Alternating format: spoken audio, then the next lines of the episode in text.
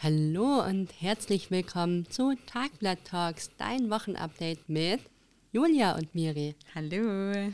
Heute ist Julia Gonser, unsere Volontärin, hier im Studio am Start, denn der Tobi ist im wohlverdienten Urlaub, deswegen gibt es kein Wochenupdate mit Tobi und Miri, sondern mit Julia und Miri. Und Julia und ich schauen hier aus dem Fenster auf den ersten Schnee. Sieht Juhu. super malerisch aus. Super malerisch, vor allem von dieser schönen Tübinger Neckarfront.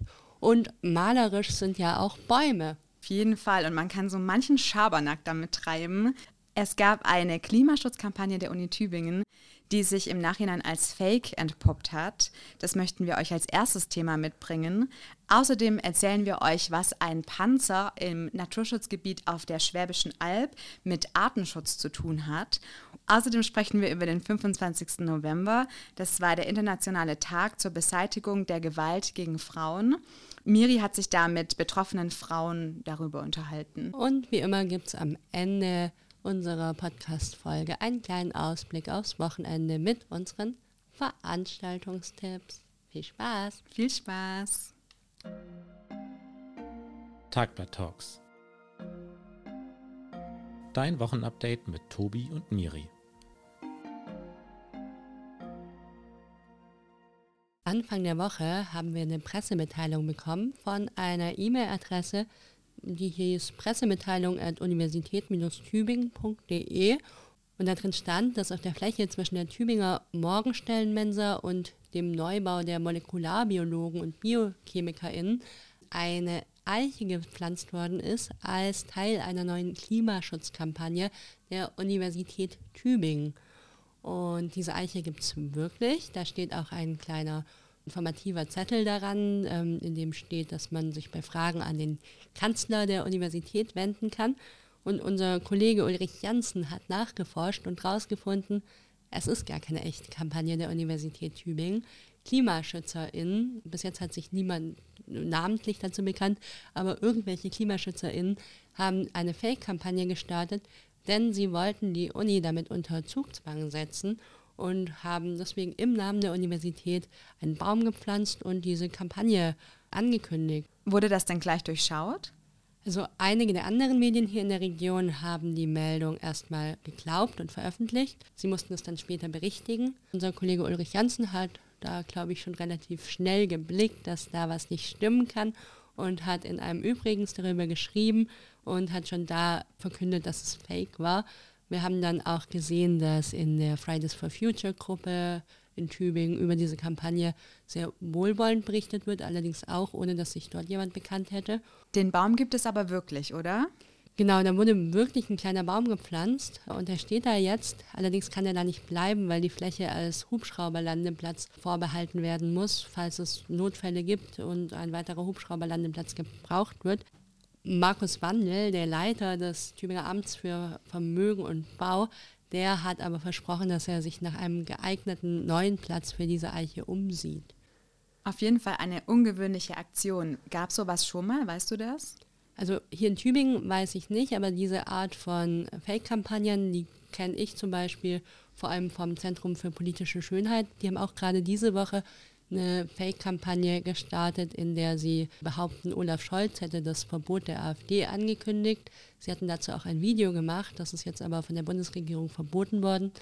In der Vergangenheit hatten sie ähnliche Kampagnen zu Bundeswehrthemen gemacht, zum Beispiel zu den geklauten Waffen der Bundeswehr, für die sie behauptet haben, die könnten jetzt einfach in so einem Container zurückgegeben werden. Ich finde das eigentlich eine ganz coole Art und Weise, Protest auszudrücken, weil da auf ein Thema, auf ein Anliegen hingewiesen wird, ohne dass irgendjemand zu Schaden kommt und es auf jeden Fall für Diskussionen sorgt. Apropos Bundeswehr, da hast du dich ja diese Woche damit beschäftigt. Ich war auf der Schwäbischen Alb bei Münzingen in einem Biosphärengebiet. Dort war viele Jahrzehnte lang ein Truppenübungsplatz des Militärs, der Bundeswehr. Und seit die Bundeswehr 2005 abgezogen ist, wurde es zum Biosphärengebiet, also Naturschutzgebiet ernannt. Da haben sich ganz viele geschützte seltene Arten ansiedeln können, weil durch die schweren Einsatzfahrzeuge des Militärs die Landschaft so verändert wurde, dass sich Tümpel ansiedeln konnten. Das nennt man auch sekundäre Biotope, also menschengemacht. Das war sehr gut für den Artenbestand. Aber seit 2005 fahren da ja eigentlich keine Fahrzeuge mehr. Deswegen sind diese Tümpel nach und nach verlandet, nennt man das. Also das Wasser ist verdunstet. Man hat dann versucht, dem ein bisschen entgegenzuwirken, indem man mit einem gepanzerten Mannschaftsfahrzeug die Strecken abgefahren ist, die früher die Panzer gefahren sind. Aber das wiegt leider nur sechs Tonnen. Und so ein Panzer bringt immerhin 40 Tonnen auf die Waage. Ui, das ist ja ganz schön schwer. Ein sehr großes Gerät, ja. Und dann kam die Idee auf, dass man vielleicht wieder so einen Panzer in dem Gebiet einsetzen könnte, der diese Strecken abfährt und diese sekundären Biotope, also die Tümpel, vertieft bzw. erhält. Ist es nicht gefährlich für die Arten, die da in diesen Tümpeln leben? Habe ich mich auch gefragt. Es kommt immer darauf an, wann dieser Einsatz vorgenommen wird. Wenn man das im Winter macht oder so im späten Herbst, sind die, vor allem die Amphibien, alle schon abgezogen. Die suchen sich über die Winterzeit frostgeschützte Orte, sind also nicht mehr in den Tümpeln. Ganz ohne Schaden kann man das leider nicht durchziehen. Also so ein geringer Schaden ist immer mit dabei, aber man hat ähm, auf jeden Fall einen Mehrgewinn, wenn man das im Winter vorbereitet, weil sich dann im Frühjahr wieder neue Vegetation ansiedeln kann und die Amphibien und geschützten Arten zurückkommen. Vor allem die Kreuzkröte ist eine der Tierarten, die sich dort in den letzten Jahren angesiedelt hat, deren Population aber auch eher rückgängig ist. Und mit dieser Panzer-Idee, diesem Pflegepanzer sagt man auch dazu, möchte man zum Beispiel die Population der Kreuzkröte wieder ähm, vermehren. Der Panzer, der dabei zum Einsatz kommt, ist kein Kampfpanzer, sondern ein Bergepanzer, der im Krieg eigentlich dafür eingesetzt wird, liegengebliebene Fahrzeuge oder auch liegengebliebene Panzer einzusammeln diese Idee wird jetzt zum ersten Mal ausprobiert, da einen Panzer entlangfahren zu lassen. Und jetzt muss man im nächsten Jahr schauen, wie sich die Population der geschützten Arten entwickelt und ob das lohnenswert ist, das immer mal wieder zu machen. Ihr fragt euch wahrscheinlich, was genau macht der Panzer eigentlich, wenn er da entlang fährt. Die Hauptaufgabe des Panzers ist eigentlich sein Gewicht. Man braucht diese Masse, die den Boden verdichten soll, weil diese Bodenverdichtung hilft den Tümpeln, dass das Wasser besser stehen bleibt und dadurch die Arten sich ansiedeln können. Also mir ist es auf jeden Fall lieber, wenn Panzer und Kriegsgerät für den Artenschutz verwendet werden, als für kriegerische Handlungen. Kann ich dir nur zustimmen. Am vergangenen Samstag war der internationale Tag zur Beseitigung von Gewalt gegen Frauen. Leider ist ja Gewalt gegen Frauen jeden Tag ein Thema. Für dieses Jahr sind schon 102 Femizide in Deutschland registriert worden. Die Dunkelziffer ist wahrscheinlich hoch. Auch ansonsten ist partnerschaftliche Gewalt einfach ein sehr, sehr großes Thema. Und ich habe vor dem Tag mit zwei Müttern gesprochen, die durch die Väter ihrer Kinder nachpartnerschaftliche Gewalt erleben. Das ist Gewalt, die nach der Trennung nicht aufhört und was ich gar nicht so genau wusste, aber was ich eben durch diese Gespräche mitbekommen habe, ist, dass einige Gewalttäter, häufig Väter, über Gerichtsprozesse, über Rechtsmaßnahmen versuchen auch eben nach der Trennung noch weiterhin Kontrolle und damit Gewalt über ihre Ex-PartnerInnen auszuüben indem sie zum Beispiel vor Gericht auf Umgang klagen und indem sie zum Beispiel selbst aus dem Gefängnis heraus, wenn sie wegen Gewalt verurteilt sind, über solche Rechtsmittel dann den Aufenthaltsort von ihren Ex-PartnerInnen und Kindern rausfinden können. Ich rede jetzt gerade von Männern, die Gewalt gegen Frauen ausüben, weil das einfach der größte Teil von dieser partnerschaftlichen Gewalt ist. Es gibt natürlich auch partnerschaftliche Gewalt, die durch Frauen ausgeübt wird, aber das passiert sehr viel seltener und gerade eben im Licht von diesem Tag äh, zur Beseitigung von Gewalt gegen Frauen soll es jetzt im Moment um die Gewalt, die durch Männer ausgeübt wird, gehen. In Großbritannien heißt dieses Vorgehen, Rechtsmittel einzulegen, um weiterhin Kontrolle über Frauen ausüben zu können, Legal Abuse und ist verboten. In Deutschland gibt es da noch keine Regelungen.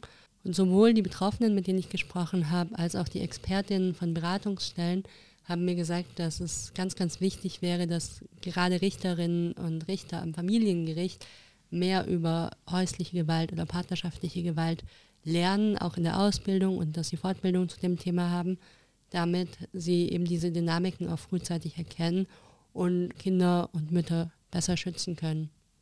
Welche Regelungen gibt es denn hier in Deutschland zum Schutz von Frauen und Kindern? Die Istanbul-Konvention, die ist in Deutschland im Januar 2018 in Kraft getreten. Das ist ein internationales Übereinkommen, das gerade Frauen und Kinder vor partnerschaftlicher, vor häuslicher Gewalt schützen möchte. Da gibt es verschiedene Punkte, zum Beispiel Prävention. Es gibt auch Bestimmungen zum Schutz der Betroffenen und zur Strafverfolgung von Tätern. Ich habe vom Verein Frauen helfen Frauen erfahren, dass es gerade bei Familien, bei getrennten Eltern in Übergabesituationen, also dann, wenn die Kinder von der Mutter zum Vater übergeben werden, oft auch nach der Partnerschaft noch zu gewalttätigen Übergriffen kommt. Das ist sowohl für die betroffenen Mütter schlimm als auch für die Kinder traumatisierend, das miterleben zu müssen. In manchen Fällen werden auch die Kinder selber Opfer von Gewalt. Äh, gerade deswegen ist es so, so wichtig, dass da auch die Gerichte noch besser hinschauen. Ein schweres Thema zum Schluss. Nichtsdestotrotz wollen wir euch wie immer mit einem positiven Ausblick aufs Wochenende ins Wochenende entlassen und äh, diese Podcast-Folge beenden. Deswegen kommen jetzt gleich unsere Wochenendtipps. Die Wochenendtipps. Heute hat die temporäre Waffenruhe im Nahen Osten geendet. Wenn euch der Krieg dort auch so beschäftigt wie uns, dann ist vielleicht der folgende Tipp für euch interessant. Ab 18 Uhr gibt es morgen im Deutsch-Amerikanischen Institut Geschichten aus Raza. Zwei palästinensische AutorInnen werden lesen und um 20 Uhr wird der neue Film Yalla Raza gezeigt.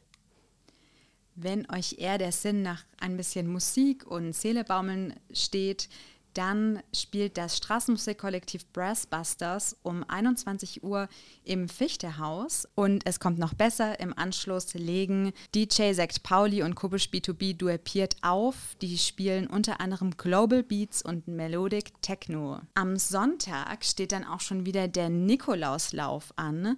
Der ist ja schon relativ bekannt in Tübingen. Der startet um 10 Uhr, führt durch den schönen Schönbuch. Alle Sportbegeisterten und auch Sportmuffel und unter uns können sich an den Straßenrand stellen und die fleißigen Läuferinnen und Läufer anfeuern. Das war's schon wieder von uns, dieses Mal beim Wochenupdate mit Julia und Miri. Und wir hören uns wieder in einer Woche. Habt's gut bis dahin. Alles Gute, bis dann. Ciao.